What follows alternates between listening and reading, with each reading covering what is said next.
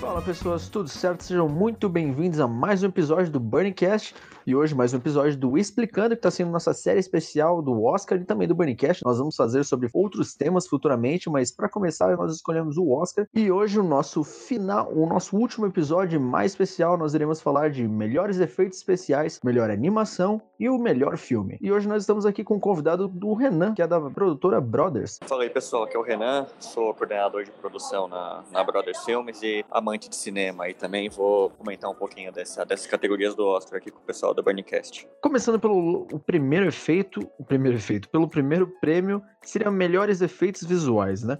E logo com a lista de indicados nós temos Vingadores Ultimato, O Irlandês, O Rei Leão, 1917 e Star Wars Ascensão Skywalker. Uma coisa que é legal é, informar para quem tá ouvindo é que muita gente, quando, quando chega nessa categoria, as pessoas acham que é simplesmente o efeito mais bonito ou a computação gráfica mais bonita.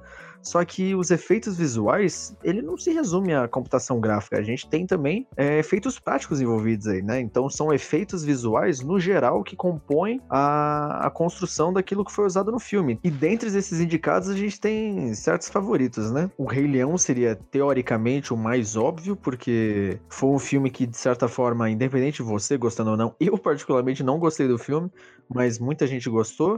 A crítica majoritariamente não gostou do filme, porque o filme, na, na narrativa, não tem muita alma, não tem muito carisma, né? Eles trouxeram muita coisa do remake sem trazer grandes inovações. Só que no final das contas, o filme não se encaixa como live action e ele também é um, é um estilo de. acaba sendo um estilo de animação, não sei. Ele acaba sendo. Como você acharia que poderia ser considerado, Renan? É uma técnica mista, o que, que é exatamente, né? Esse já vem lá do Mogli, já vem de outros filmes que ela vem faz, enfim, né? Tornando aí o, as animações em live action, só que o pessoal fica muito, muito na dúvida. Tá impecável, acho que tá muito bem feito é a qualidade, é, né, se você vê numa tela com uma qualidade legal, uma imagem bacana, você vê os detalhes, você vê umas coisas, você vê um material realmente impressionante. No termo da emoção mesmo, eu achei que deixou um pouquinho, pecou um pouquinho, assim, eu acho é, que então. poderia entregar um filme mais emotivo, um filme é, que a gente conseguisse ver um pouquinho mais da expressão mesmo, porque eu achei que ficou meio plano nisso, né? Até momentos-chave do filme, eu achei que não entregou tanto, assim, né? Que a animação a gente tem aquela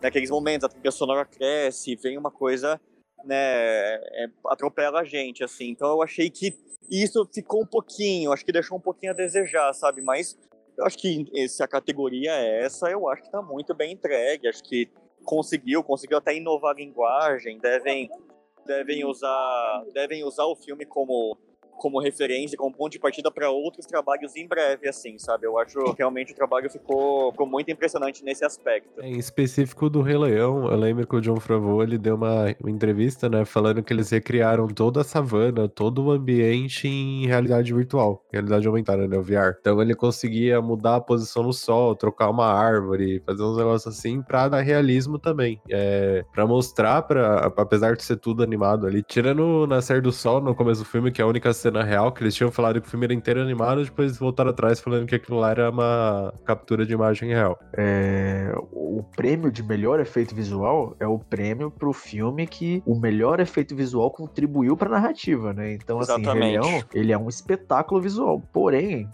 é aquilo, né? Não, ele não salva o filme, né? Aquele, aquela, aquela, aquela natureza toda ela não você fica é meio contemplativa, mas você não, não absorve muito da, da experiência. Então é aquilo, né? É, é, uma, é uma chapa, é uma chapa bem bonita. Só que não, você não se aprofunda muito naquele universo, infelizmente, por mais que ele seja muito vivo. É, e é curioso porque em termos narrativos, se a gente pegasse todos os filmes indicados aqui, o que mais me agrada, talvez seja o menos favorito, é o irlandês. Porque eu acho que, que é, você gostando ou não do resultado final, eu acho que ele ajuda a contar. Então, como eu acho que o irlandês ele faz muito esse retrato da segunda metade do século XX dos Estados Unidos, eu acho que essa passagem e né, o envelhecer dos personagens, eu acho que ele ele vai te dando muita informação, assim. Então, conforme chega no momento, você sabe em que década você tá e vai avançando um pouquinho, eles mudam um pouquinho os efeitos visuais. Eu acho que ali, para mim, entregou. Se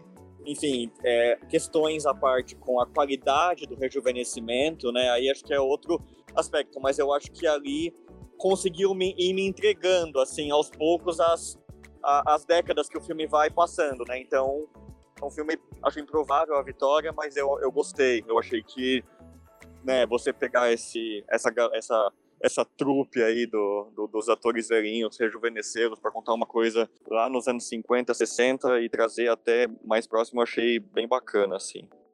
É, e, e, o desafio do irlandês era fazer tudo isso, do, de trabalhar o, o rejuvenescimento, sem tirar a expressão dos atores, né? Porque você pega Joe Pesci, Al Pacino e Robert De Niro, se você tira a expressão dos caras, você tira a atuação dos caras, né?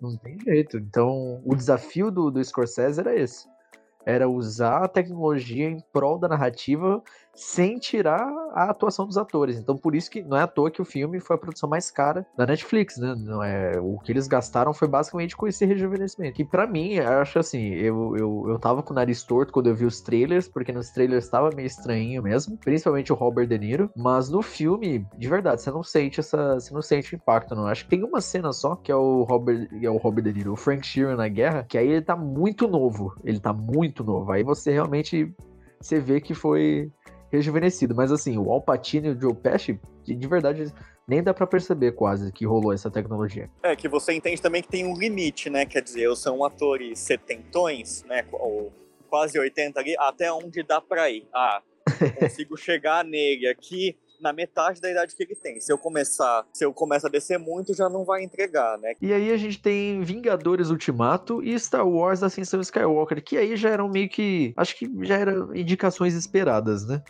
É, acho que Star Wars Ascensão Skywalker é um que eu, eu de todos eu acho que não tem chance. Acho que de forma alguma, porque não é um não tem nenhum tipo de efeito visual que que seja um marco para a franquia Star Wars. Eu acho que é um possui bons efeitos, mas não é nada demais, não é nada que agregue. E agora, Ultimato, por sua vez, eu reconheço o, o, o efeito visual que eles utilizaram para construir o Thanos, os poros da cara do Thanos, cara, é, é, é fantástico. Eu fico até, se a gente colocar de repente Ultimato e Rei Leão como dois favoritos, eu acho que eu gostaria mais que o Ultimato levasse do que o Rei Leão, porque realmente acho que é meio quase um fechamento de um período, é um eu acho que aí ultrapassa um pouco a questão. Tecnicamente é perfeito, é ótimo, claro que é mas acho que também tem uma coisa de fechamento, de uma fase, de um, de um filme que é grande, que bilheteria ou não é importante para a história, importante para a história de Hollywood. E o que você falou do, do Star Wars, eu acho que lá atrás é, conseguia quebrar barreiras, né? O, prime... o, episódio 4, quando foi lançado, tinha toda uma quebra de técnica mesmo, de que pessoas não tinham feito ainda, não tinham trabalhado direito com maquete, e acho que aquele momento era meio revolucionário, assim mesmo, né? Não só no aspecto de efeito, acho que a questão de som que Star Wars agregou ao cinema, etc, etc mas acho que hoje é difícil porque trabalha meio na mesma linha tecnológica, assim. Então, o que, que vai saltar os olhos, né? É, questão de Star Wars, uma coisa que se destaca nesse filme, pelo menos para mim, são as cenas com a Carrie Fisher. Por mais que tenha uma coisa é, que claramente é meio artificial ali, com a morte da atriz, eles tentaram ao máximo deixar realista. E tem reportagens que falam também, né, que não era só. Eles não queriam colocar um dublê e fazer aquele a deepfake, né, que fala, colocar a cara da atriz nela, mas usaram filmagens antigas, recriaram todo o ambiente em volta dela e deram também movimentação de cena, né? Não é um boneco parado ali que corta, mostra e corta e posa. Você até percebe umas sequências que eles tiveram mais ou menos dificuldade de casar o plano contra plano e tal. E claramente era,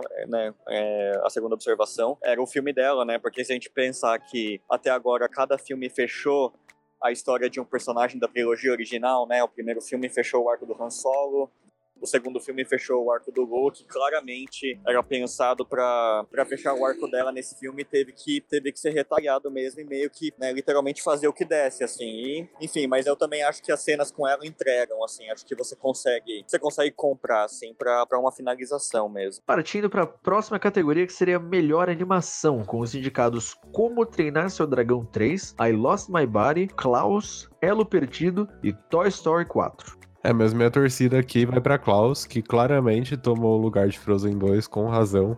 Não tiro nenhuma razão. Eu tava torcendo realmente para essa indicação e aconteceu. E eu tô torcendo por mais que é, a Disney tenha todo esse favoritismo, né, em questão de categoria de animação. Toy Story talvez leve, porém minha torcida é pra Klaus. Nós temos aí dois fatores, né? A gente tem Toy Story 4, como você falou, é Pixar e assim, Toy Story 4, quer você queira ou não, eu já vi muito fã purista de Toy Story falando que Toy Story 4 é um desserviço à franquia, é desnecessário e tudo mais.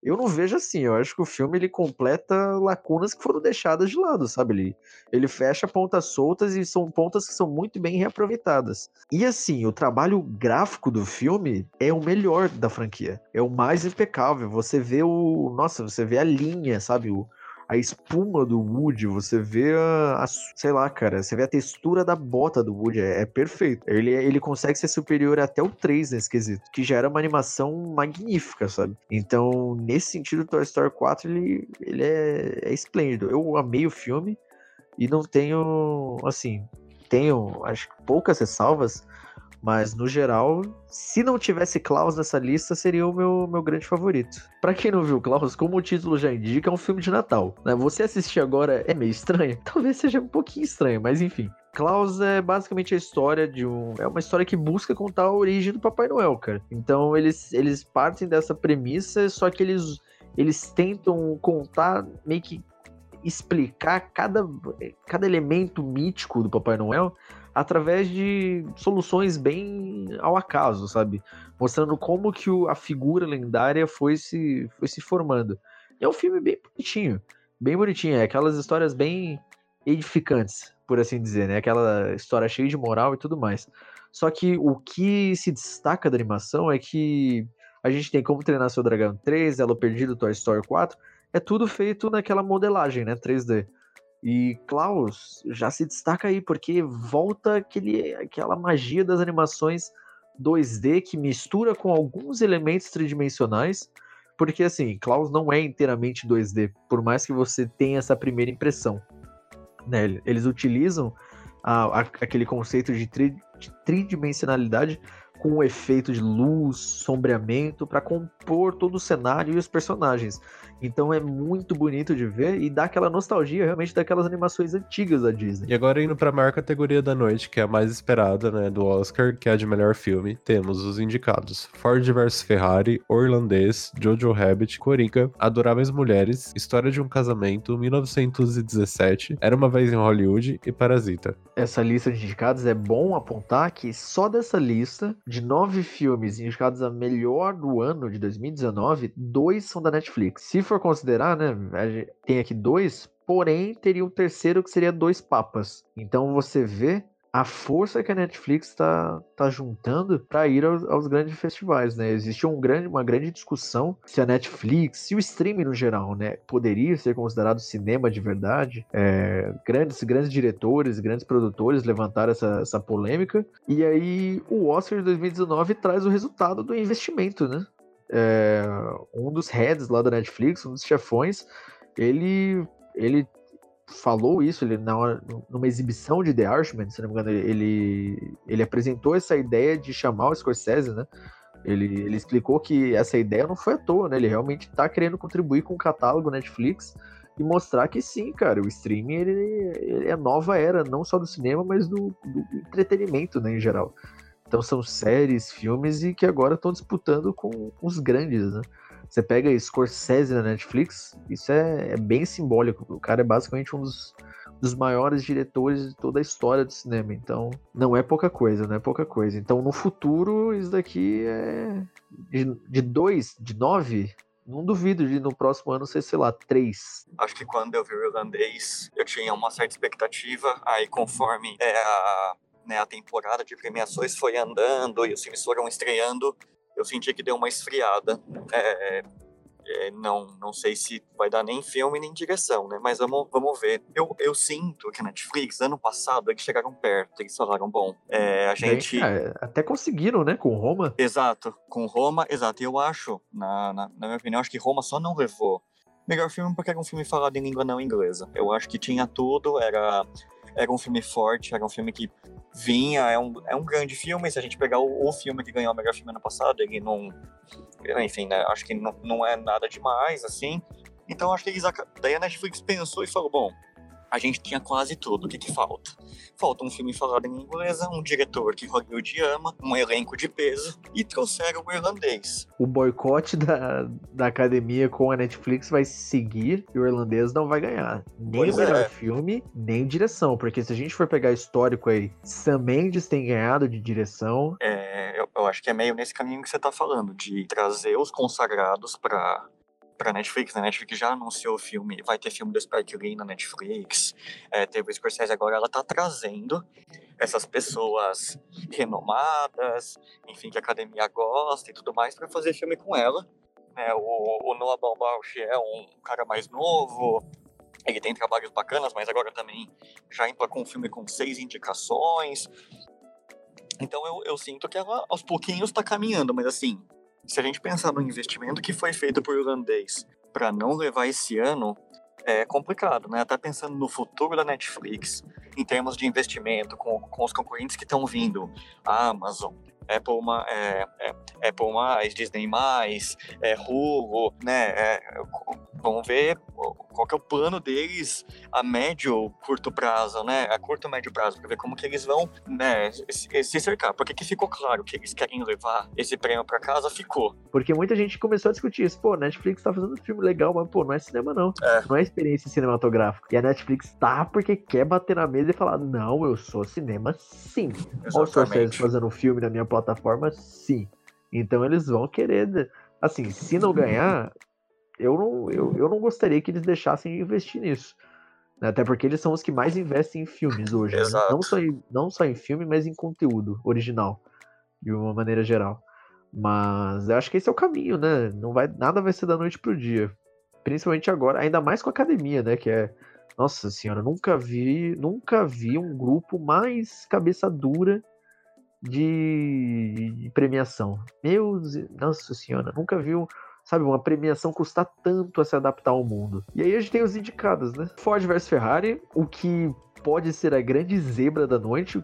Eu não ficaria muito surpreso se ganhasse. E Jojo Rabbit é até, é até uma surpresa estar tá aqui como melhor filme, porque é um filme de comédia. E geralmente filme de comédia é esnobadaço no Oscar. É. Então, é, é, curioso, é curioso. Então, já fica meio que.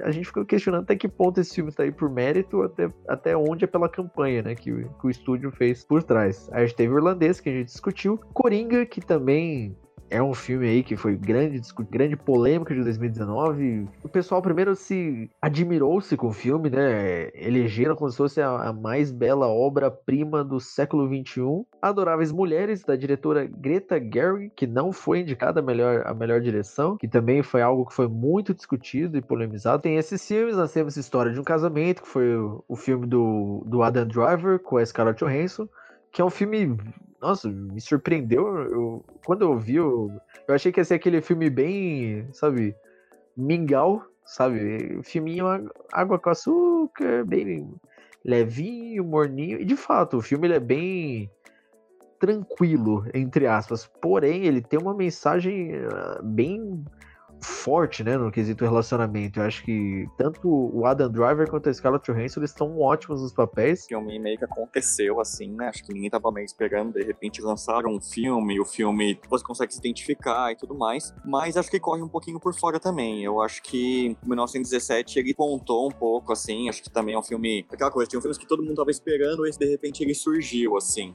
E eu acho que o Parasita, também já aproveitando para chegar nele, o Parasita eu acho um filme muito poderoso. E, e pra mim era o favorito. Para mim, Exato. assim, se fosse o mundo ideal e o mundo fosse justo, Parasita ganhava de melhor filme. Porque não tem jeito, o filme é, o filme é impecável. Mas como já vai levar melhores estrangeiros, então a academia não daria melhor filme. No pé que a gente tá hoje, mundialmente, é uma mensagem meio que universal, né?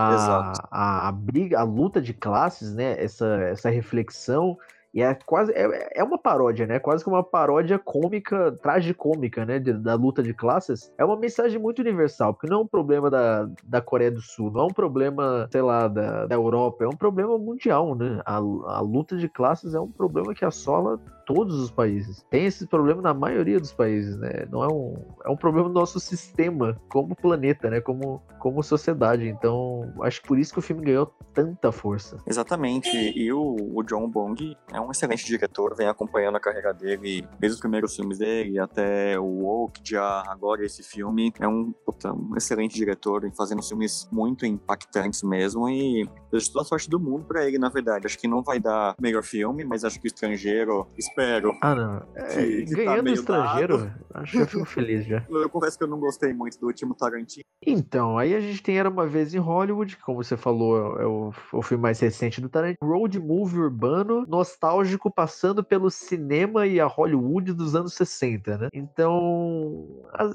tem cara de filme de Oscar, né? Tem cara de filme que a academia gosta, ainda mais por ser tão, tão saudosista com as questões de cinema, né? De atuação, de bastidores e de indústria, né? É um filme quase que sobre a indústria, né, de Hollywood. Então tem realmente cara desse tipo de filme. Só que ao mesmo tempo que é um filme que tem esse tato com o cinema, é um filme que entra numa discussão ética bem uh, delicada, né? Porque é. é. um filme que envolve todo o caso da Sharon Tate, que foi uma, uma figura, né? Uma, uma atriz que foi brutalmente assassinada na década de 60 e ela era uma. não era um grande ícone, porém ela era um símbolo, né? Ela representava Sim. um pouco a sua época, né? Aquela época bem riponga, por assim dizer. E aí, após o assassinato dela, foi realmente uma mudança drástica. Então, o filme, né? O Era uma vez em Hollywood faz sentido nesse momento. Que o Tarantino muda o destino da Sharon Tate. Só que até que ponto é meio que ético, sabe? Ele tocar nesse e tratar dessa forma, não sei. A minha torcida real seria para Parasita, mas como eu sei que ó, isso é de verdade impossível, Exato. vai ganhar de estrangeiro e aí vão. Aí já era o melhor filme. É, a minha torcida seria pro irlandês, porque acho que é como você falou, o filme ele tem um trabalho de contextualização que é bárbaro, assim, ele, ele, ele tem tanto conteúdo para contextualizar, ele contextualiza uma época de uma forma tão. É, não é uma forma objetiva, porque o filme tem três horas, mas é uma forma tão completa, porque ele realmente você sente a passagem de tempo e você sente que as coisas estão mudando, sabe? E acho que é, é, a própria mensagem do filme, inclusive. Ele reúne não só os três maiores atores da, das, dos filmes de máfia, mas como um dos maiores diretores de filme de máfia e filmes desse tipo, por assim dizer, né? Que, é, que foi o Scorsese. Então é, é quase que uma é uma última reunião, né? É como se fosse a, eu vi, eu vi muita gente usando essa nomenclatura que é basicamente o filme dos últimos moicanos. É, é bem isso, né? É, eu não consigo imaginar o Joe Pesci atuando em alto nível assim de novo, né? Não que ele não tenha capacidade, mas é só a questão do tempo do cara, sabe? E já deu o tempo dele, e já tá dando o tempo dele, sabe? Então, e essa é a própria mensagem do filme, né? Você tem esses picos de nobreza, só que no final, cara, no final tudo acaba e tudo é mato. No final, todo mundo é esquecido, não importa o quão grande seja. É um filme um filme de finalização mesmo. Você tem aquela cena que eu acho muito emblemática do filme, já no final, quando os policiais vão abordar o Frank, e eles falam, cara, todo mundo já foi, né? Tipo, você não tem mais ninguém para você esconder, para você salvar, para você proteger. Todo mundo que tava aqui foi embora. Então eu acho que é um pouco essa a vibe do filme, assim, é um é, é um filme de finalização, gente. Exato. Exato. Os processos acabam. Então é isso. E, e, é triste porque não é um filme que vai ganhar. É, não vai ganhar, exato. cara. O irlandês não vai ganhar. E assim, é isso, né? É, o, é, é, o, é a derrocada dos caras, é o, último, é o, é o último pico deles, e mesmo assim já era, né? Já passou o tempo. É um filme que não é mais para a indústria atual, né? Não é um filme que, que funciona tão bem, digamos assim. Pelo menos se, se não fosse da Netflix, quem sabe ia ter mais chances, né? Só que a Netflix ela tem uma guerra com a academia, então dificilmente vai ganhar. Então é isso. E chegamos ao fim do último episódio do Explicando Oscar. Queria agradecer a presença do Renan aqui com a gente. Também fica aquele pedido, barra recado, para vocês seguirem o Burning Cash nas redes sociais e também seguir no Spotify. É só clicar no botão que tá no canto superior direito da tela do seu celular. Assim você sempre recebe as novidades e as notificações quando lançarmos um episódio novo. A gente não precisa ficar é, avisando toda vez, a gente avisa de qualquer forma, mas você seguindo o podcast aqui no Spotify, você consegue receber notificação. É, Renan, muito obrigado. É sempre a porta aberta para você, para outros temas. Fala pessoal, valeu. Foi demais aqui conversar hoje com o pessoal sobre, sobre os, os filmes aí do Oscar. Premiação aí no próximo dia 9. É, vamos, né, quem sabe a gente falou aqui rapidinho do, que não vai dar pro irlandês, quem sabe alguém não troca o envelope lá, né? Vamos ver. É, trabalho na, na Brothers Filmes, sigam aí nas redes sociais, brothers.tv, Facebook, Instagram, enfim, segue os nossos trabalhos, a gente faz muita coisa bacana também na publicidade, no, na TV, no cinema. Sigam a gente aí. É isso, valeu!